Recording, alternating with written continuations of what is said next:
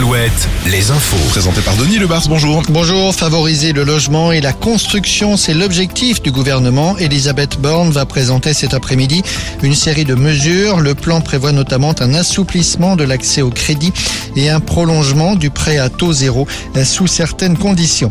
L'actualité sociale marquée cette semaine par la 14e journée de mobilisation et de manifestation contre la réforme des retraites. Ce sera donc demain. Journée de grève également, mais une grève qui, a priori, sera peu suivie. En tout cas, à la SNCF, la compagnie annonce un trafic peu perturbé. 9 trains sur 10 en circulation demain.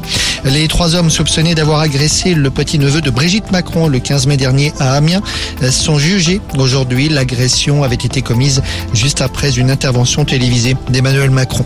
Roland Garros, deuxième semaine avec notamment Iga Swiatek aujourd'hui, la tenante du titre et numéro 1 mondial.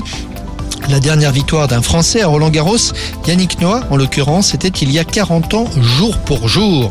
En basket, un écrin pour PB86 Poitiers, qui s'est qualifié hier pour la finale du championnat de France de national, jouera son match aller vendredi soir à l'Arena Futuroscope. 5000 places pour le public, ce sera l'occasion de célébrer le retour du club en Pro. Les Poids-de-Vin ont décroché leur billet pour la montée hier après-midi. Et puis ce rappel avec cette deux chevaux en bois qui était en vente aux enchères hier en Touraine, à Montbazon. C'est d'ailleurs en Touraine que cette deux chevaux a été construite pendant plus de six ans. La vente a tenu toutes ses promesses, 210 000 euros. La météo avec manouvellevoiture.com. Votre voiture d'occasion disponible en un clic.